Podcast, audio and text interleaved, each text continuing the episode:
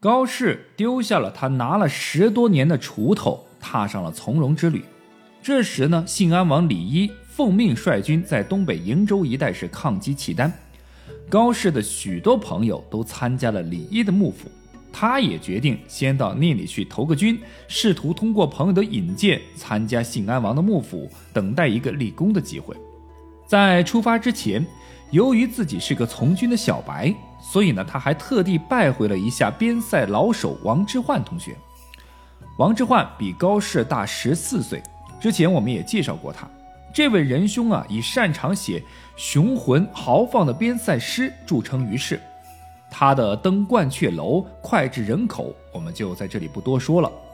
高适呢，与王之涣两人十年前在长安相遇，一见如故，同气相求，互以诗歌唱而往来。成了一对过从甚密、志同道合的朋友，也谱写了一曲中国诗歌史上的佳话。王之涣曾做过两年衡水县主簿，啊，后遭诬陷，愤然辞官，游历全国。现居住在塞外的蓟门，也就是天津蓟县，啊，一说今北京德胜门外的城关，啊，土城关，啊，有可能是在那个地方。然后呢，当高适呢风尘仆仆、满身疲惫地赶到蓟门，渴望与老朋友互相啊诉别情时呢，却得知王之涣哎又出去玩去了啊，出游去了。于是呢，啊有点悻悻而去的这个啊高适呢，就写下了一首《蓟门不遇王之涣郭密之音以留赠》的这首诗，来表达自己失望的心情。高适的目的地信安王的帅府呢，在瀛州，也就是现今辽宁的朝阳啊。高适抑制了访友不遇的落寞的心情呢，继续的悲壮的北行。他出了蓟门，登上了卢龙塞啊，现今河北迁西县喜峰口的这样个附近啊。塞外辽阔苍茫的场景啊，一下让高适是诗兴大发，接二连三的写下了众多诗歌。到了瀛州以后呢，正巧信安王刚刚率军打了一个胜仗，陶醉在胜利的喜悦当中的信安王，对这位千里迢迢赶来投奔他的年轻人没有引起足够的重视，使立功心切、渴望在军营改变自己命运的高适是失望至极。第二年春天，碌碌无为的高适呢，带着胸中的深深的落寞和失意，无奈的啊，踏上了回宋州的旅程。历时一年的塞外之行以失败而告终，但就是这一次充满理想主义色彩的旅行，使高适有了独特的边关生活体验。旖旎的边塞风光和将士戍边的艰苦生活，成为他不懈的创作的源泉，使他一口气创作了十几首流传千载的边塞诗。其中的一首诗呢，成为了高适的代表作，也就是这一首诗，使得高适是一战成名的传世之作。但在讲这首作品之前，我们先来看看高适是为什么写下了这首作品。公元七百三十三年啊，张守珪镇守幽州，他在防御吐蕃的时候是战功赫赫，由于特别出类拔萃，被唐玄宗调往幽州防御契丹。张守珪在幽州保持了一贯的优良作风，对契丹作战是连续取得胜利，并且将契丹首领啊居次可突感等首级呢是送回了东都，悬挂于天津桥之南。而在此之前，他还在紫蒙川检阅三军。要知道，那可是契丹人的地盘，到敌人地盘上去阅兵，可想而知当时的张守珪有多么的威风。不久以后，张守珪就被提拔为幽州节度使、辅国大将军等一系列高官显爵。哎，对了，他还有一个义子，我们也要顺带的提一下。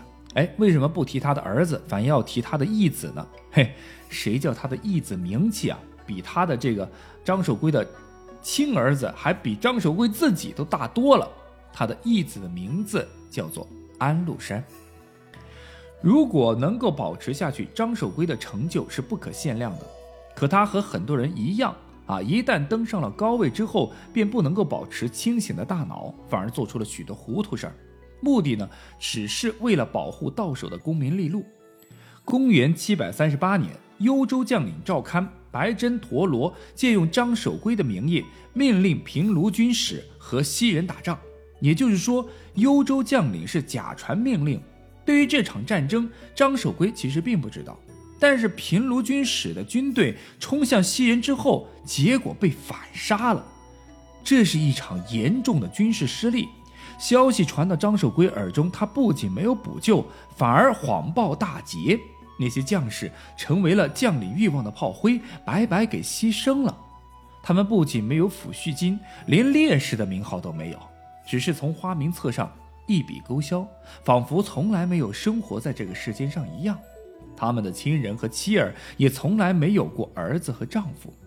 无论从哪个方面来讲，张守圭这么做都太缺德了。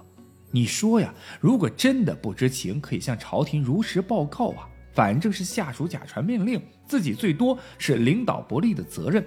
可他一点责任都不想承担，还想借机骗战功。这种欺下瞒上的职业官僚，真是坏到没边儿了。正所谓没有不透风的墙，由于事情实在太大，最终还是被唐玄宗知道了，派内史牛仙童到幽州考察。结果呢？张守珪大手一挥，用一碗名叫黄金的孟婆汤，让牛仙童是忘记了初心。两人之后统一口风：“陛下真的是大捷，骗你是小狗。”其实，怎么可能瞒天过海呢？那些群情激愤的战士家属恨不得把张守圭给生吞活剥了。唐玄宗依然知道了真相。牛仙童被挖心割肉而死，张守圭被贬为阔州刺史，而白真陀罗早已自杀。这件高层将领牺牲士兵谋取私利，并且勾结内侍欺骗皇帝的大案，很快传遍了大唐各地。这就是当年最大的热门事件，无数文人都写诗文批判张守珪以及腐败的朝廷。但骂得最狠的，还是曾经短暂有过一次军旅生涯的高适。高适的朋友曾经追随张守珪出塞，对于这件事情而言，属于事发地点第一知情人。他带着诗文来看望高适，希望能够互相交流，共同学习。高适看完，气得牙痒痒，说：“我来和你合一首。”啊！高适的眉头紧锁，冷峻的脸庞看不到一丝笑容。铺开纸张以后，沉重地写下三个大字：“燕歌行。”汉家烟尘在东北，汉将辞家破残贼。男儿本自纵横行，天子非常赐颜色。窗金法鼓下榆关，精佩威仪结时间。校尉羽书飞瀚海，单于烈火。照狼山，山川萧条极边土；胡骑平陵杂风雨。战士军前半死生，美人帐下游歌舞。大漠穷秋塞草肥，孤城落日斗兵稀。身当恩遇常轻敌，历尽关山未解围。铁衣远戍辛勤久，欲驻莺啼别离后。少妇城南欲断肠，征人蓟北空回首。边庭飘飘那可度，绝域苍茫更何有？杀气三十昨阵云，寒声一夜传刁斗。相看白刃血纷纷。子节从来岂顾勋？君不见沙场征战苦，至今犹忆李将军。整首诗呢，就是写了我们之前讲到的关于张守珪的啊，为探征战之苦，谴责将领骄傲轻敌、荒淫失职，造成了战争失利，使将士受到极大的痛苦和牺牲，反映了士兵和将领之间的苦乐不同。庄严与荒淫迥异的现实，诗虽述写的是边战，但重点不在民族矛盾，而是讽刺和愤恨不屑将士的将领，同时也写出了为国御敌之心情。主题仍是雄健激越、慷慨悲壮。全诗以非常浓缩的笔墨写了一个战役的全过程。第一段八句写出师，第二段八句写战败，第三段八句写被围，第四段四句写的是死斗的结局。各段之间脉理绵密。诗的发端两句便指明了战争的方位和性质，见得是只成时事，有感而发。男儿本自纵横行，天子非常此颜色，貌似一扬汉将去国时的威武荣耀，实则呢以隐含讽刺，欲附下文。之前我们有提过这样一段故事：樊哙呢在吕后面前说陈愿等十万众横行匈奴中。季布便斥责他当面欺君，该斩。啊，当时我们讲过这个《史记·季布传》的时候提到过，所以这横行的由来就意味着是恃勇轻敌。紧接着描写的是行军，啊，这个行军的过程当中呢，写的是什么呢？叫窗金伐骨下玉关，金佩威仪结石间。透过这金鼓震天、大摇大摆前进的场面，可以揣知将军临战前不可一世的骄态，也为下文被反杀所反衬。战端的一起，校尉语书飞瀚海，一个“飞”字就警告了军情的危急。啊，单于烈火照狼山，犹如看明王消烈，起火一川明。啊，是悲鼓巨鸣，遭人惊。是家鼓悲鸣，遣人惊。从辞家去国到玉关结识，更到瀚海狼山，八句啊，这个诗就概括了出征的一个历程，逐步的推进，气氛呢也从宽缓渐进入到一个紧张的状态。然后第二段写战斗危急而失利，落笔在了一个叫山川萧条极边土，展现出了开阔而无险可平的地带，带出了一片萧杀的气氛。胡骑迅疾彪悍，像狂风暴雨卷地而来。汉军呢，怎么样啊？奋力迎敌，杀的是昏天黑地，不辨死生。然而，就在这此时此刻啊，激战正酣的时候，那些高级将领在干嘛？他们在远离阵地的地方寻欢作乐，美人帐下游歌舞。这样严酷的事实对比，有力的是揭露了那些汉军当中的一些将军和士兵的矛盾，暗示了这场战斗必败的原因。所以呢，紧接着就写了啊，力竭兵稀，重围难解，孤城落日，衰草连天，有着鲜明的边塞特点的阴惨景色，烘托出了残兵败卒心境的凄凉。身当恩遇常轻敌，历尽关山未解围呀。那回应上文，汉将横行的豪气啊，也已经灰飞烟灭了。他的罪责呢，也确定无疑。第三段写士兵的痛苦，啊，实对悍将更深的一种谴责，啊，对那些当官和领导一些啊深刻的谴责。应该看到这里，并不是说的是游离战争进程的一个法写，而是处在被围围困的险境当中士兵的心情的写照。铁衣远戍心情久，以下三联，一句征夫，一句征夫悬念中的思妇，错综相对，离别之苦逐逐渐的是加深。城南少妇，日夜悲秋。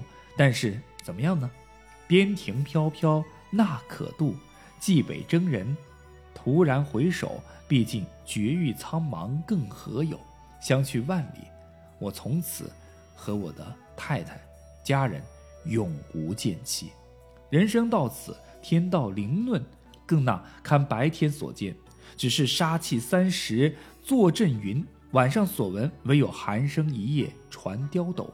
如此危急的绝境，真是死在眉睫之间。不由人想到这些身处困境的士兵们，啊，他们当时的心境又是怎么样的？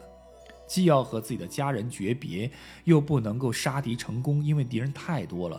想要求援呢，而那些本来应该支援他们的将军，却在远离这个战场不远的地方，和那些美女们和那些高官们在那儿吃酒迎乐，根本不管这些将将士们的死活。所以，这是一场必败的战争啊！必败的战争。高适在整首诗里面的感情，包含着悲悯和礼赞。而启功勋则是有力的讽刺了那些极力想要通过战争谋利的那些高官人啊，贪功的那些领领导。最后的两句啊，整首诗里边高适深刻的感受到“君不见沙场征战苦，至今犹忆李将军”。啊，八九百年前，威震北边的飞将军李广，处处爱护士卒，使士卒贤乐为之死。这与那些骄横的将军形成了多么鲜明的对比呀！高适提出李将军，意为是尤为深广。从汉朝到唐朝，悠悠千载，边塞战争何计其数，驱使士兵如鸡犬的将帅数不胜数，背力艰苦而埋尸异域的士兵更何止千千万万。可是千百年来只有一个李广，不能够不叫人是苦苦的追念他。杜甫赞美高适曾生的诗是“意切官非动，篇中”。皆混茫，此诗以李广中篇，更意境是雄浑而深远。